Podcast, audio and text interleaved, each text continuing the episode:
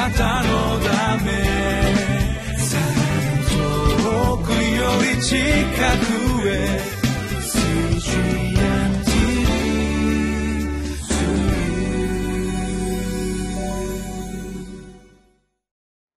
こんにちは。岸田北聖書協会牧師の栗原澄人です。9月8日金曜日。タイトルは「悲しみの道と喜びの道」私たちの選択にかかっています。高ぶり高慢とは一体何か考えてみたいと思います。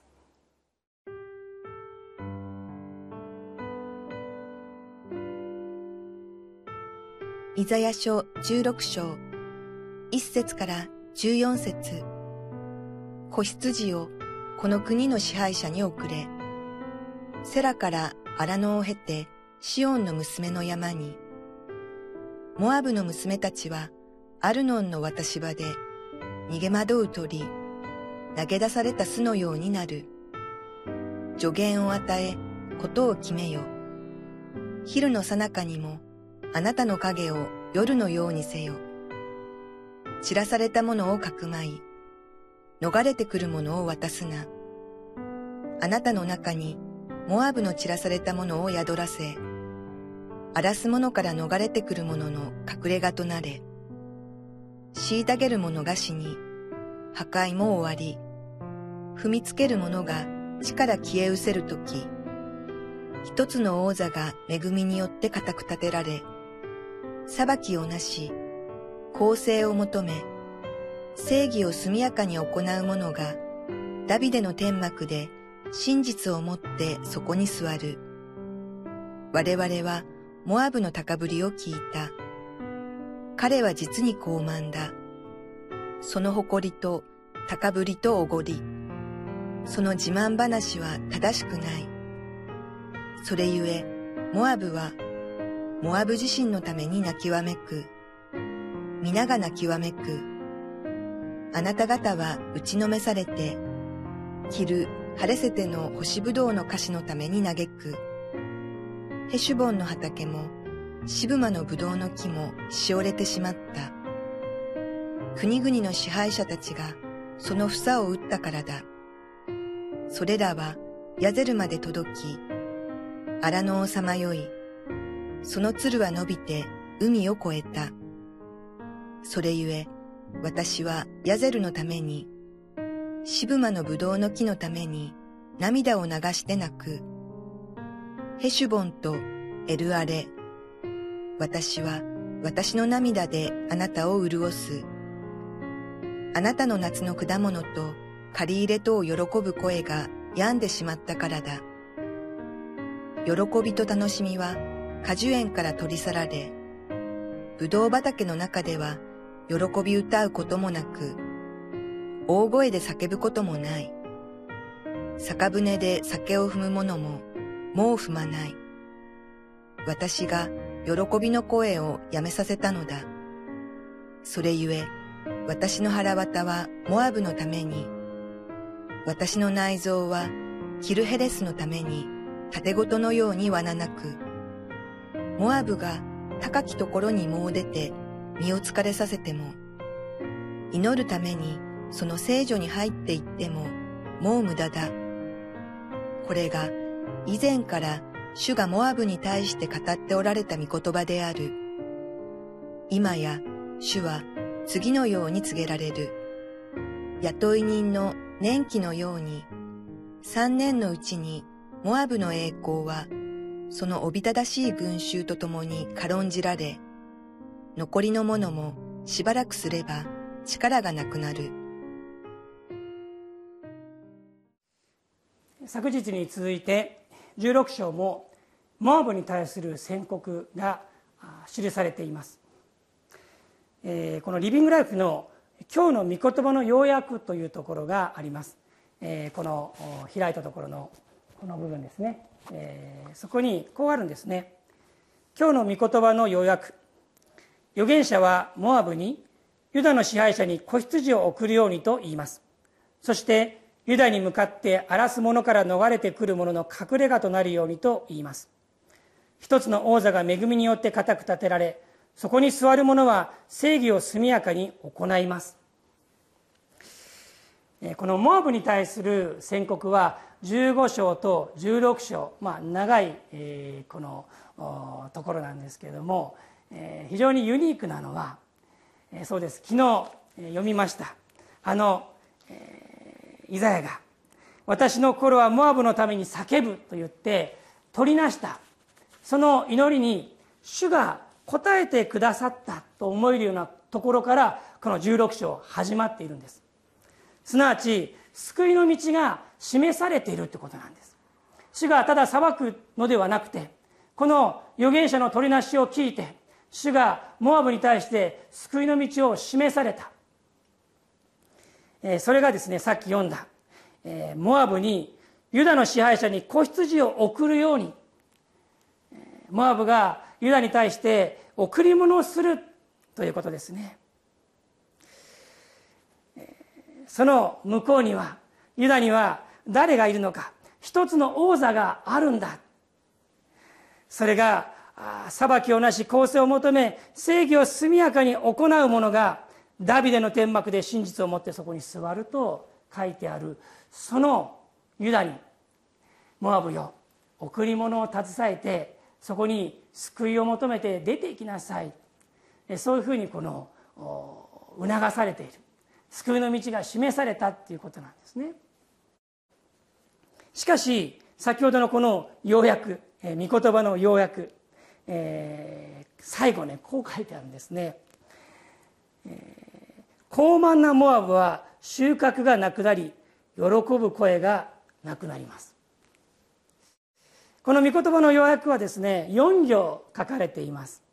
で最初に読んだのが4行目の最初まで書かれてるんですけども、まあ、今日の16章で言えば、えー、1節から5節までのところなんです、えー、そして6節から14節に書いてあることをたった短い言葉で表している。もう一度読みます。高慢なモアブは収穫がなくなり喜ぶ声がなくなります。どういうことでしょうか？主がその救いの道を示された。それにもかかわらずモアブは高慢になってしまった。そして最終的にはこういうふうに言われています。14節。今や主は次のように告げられる。雇い人の年季のように3年のうちにモアブの栄光はそのおびただしい群衆とともに軽んじられ残りの者もしばらくすれば力がなくなる。徹底的な裁きが宣告された。救いの道が示されたんですがしかしモアブは高慢のゆえに主の裁きを受けなければならなくなった。それがこの16章ですね。16章の6節。我々はモアブの高ぶりを聞いた。彼は実に高慢だ。その誇りと高ぶりとおごり。その自慢話は正しくない。高慢だって言うんですね。高ぶってるんだな。おごってんだな。自慢話をしてるんだって言うんです。でも今日のこの御言葉を読むときに高慢って一体何か高ぶりって一体何かっていうことが分かるんです。それは何かっていうと高慢っていうのは御言葉が語られているのにそれを無視することですね。それを聞かないっていうことです。神が御言葉を語って警告している注意している叱責している救いの道が示されているんです。このように歩みなさいって言われているにもかかわらずそれを無視して聞かない。それが傲慢なんです。ただ自分がすごいだろうとか、ね、力があるだろうってそうやってこの自分を示すということが傲慢じゃないです。傲慢は神の言葉を聞いてもそれを退けてそれを無視してそれを聞かない。悔い改めようとしない。そういう姿勢。それが傲慢なんだ。先ほど要約で、えー、少ししか書いてないんだけれども本文としてはいっぱい書いてあるということを示しました。6節から14節にえその高慢さモアブの高慢さそしてえ主のうん言葉が書いてあるんです。でその中にもねやっぱり主がイザヤが泣いているそういうところはあるんです。例えば9節それゆえ私はヤゼルのためにシブマのブドウの木のために涙を流して泣く。ヘシュボンとエルアレ私は私の涙であなたを潤す。11節それゆえ私の腹渡はモアブのために私の内臓はキルヘレスのために盾ごとのようにわななく。昨日と同じです。これは不毛な叫び不毛な涙じゃなくて本当に悲しんで罪を悲しんでいくそういう涙叫びなんです。でもいくらこのように叫んでも泣いても取りなしても御言葉を聞いてそれを退けるんだったらそれを聞かないんだったら高慢になるんだったらもう救いの道はないっていうことです。主イエス様が語られました。人はその犯すどんな罪も許していただくことができます。人の子を侮ることを言ってもそれは許されるんだ。でもたった一つ許されない罪がある。それは精霊を冒涜する罪だ。精霊を冒涜するっていうことは何でしょうか？精霊を冒涜するとは神が語られる御言葉。その御言葉を退ける。御言葉を通して働かれる精霊を退けてそこに心を向けない。それを無視する。その罪は絶対に許されない。主イエスはそのように語られました。皆さんが本当に今神様の前にどのようであるか傲慢であるかへりくだっているかその指標は御言葉を聞くところにあります。神様の言葉を聞いてどういう反応を示しますか？本当に神様の前にへりくだってそれを聞くでしょうか？それを退けて高慢になって自分を見失ってしまうでしょうか？この御言葉から思い巡らせていただきたいと思います。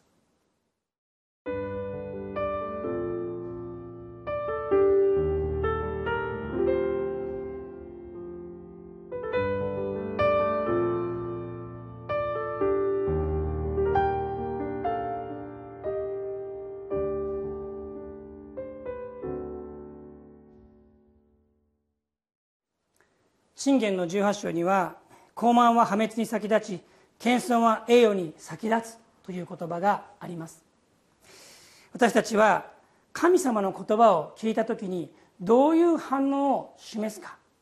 私たちが高ぶったものなのか本当に謙遜なものなのか神様が今日私たちを試しておられます。お祈りしましょう。天のお父様あなたの言葉を感謝いたします。モーブに対する神様の憐れみのその救いの道を人々は聞きました。残念なことにそれを退けたモアブに対してあなたは高慢だと言われました。主をどうぞ私たちがそのように言われることのないようにあなたの言葉を聞いて謙遜にそれを受け止めそしてあなたに向かって立ち返っていく今日一日でありますように。イエス・キリストの皆によって祈ります。アメン。あなたのため遠くより近く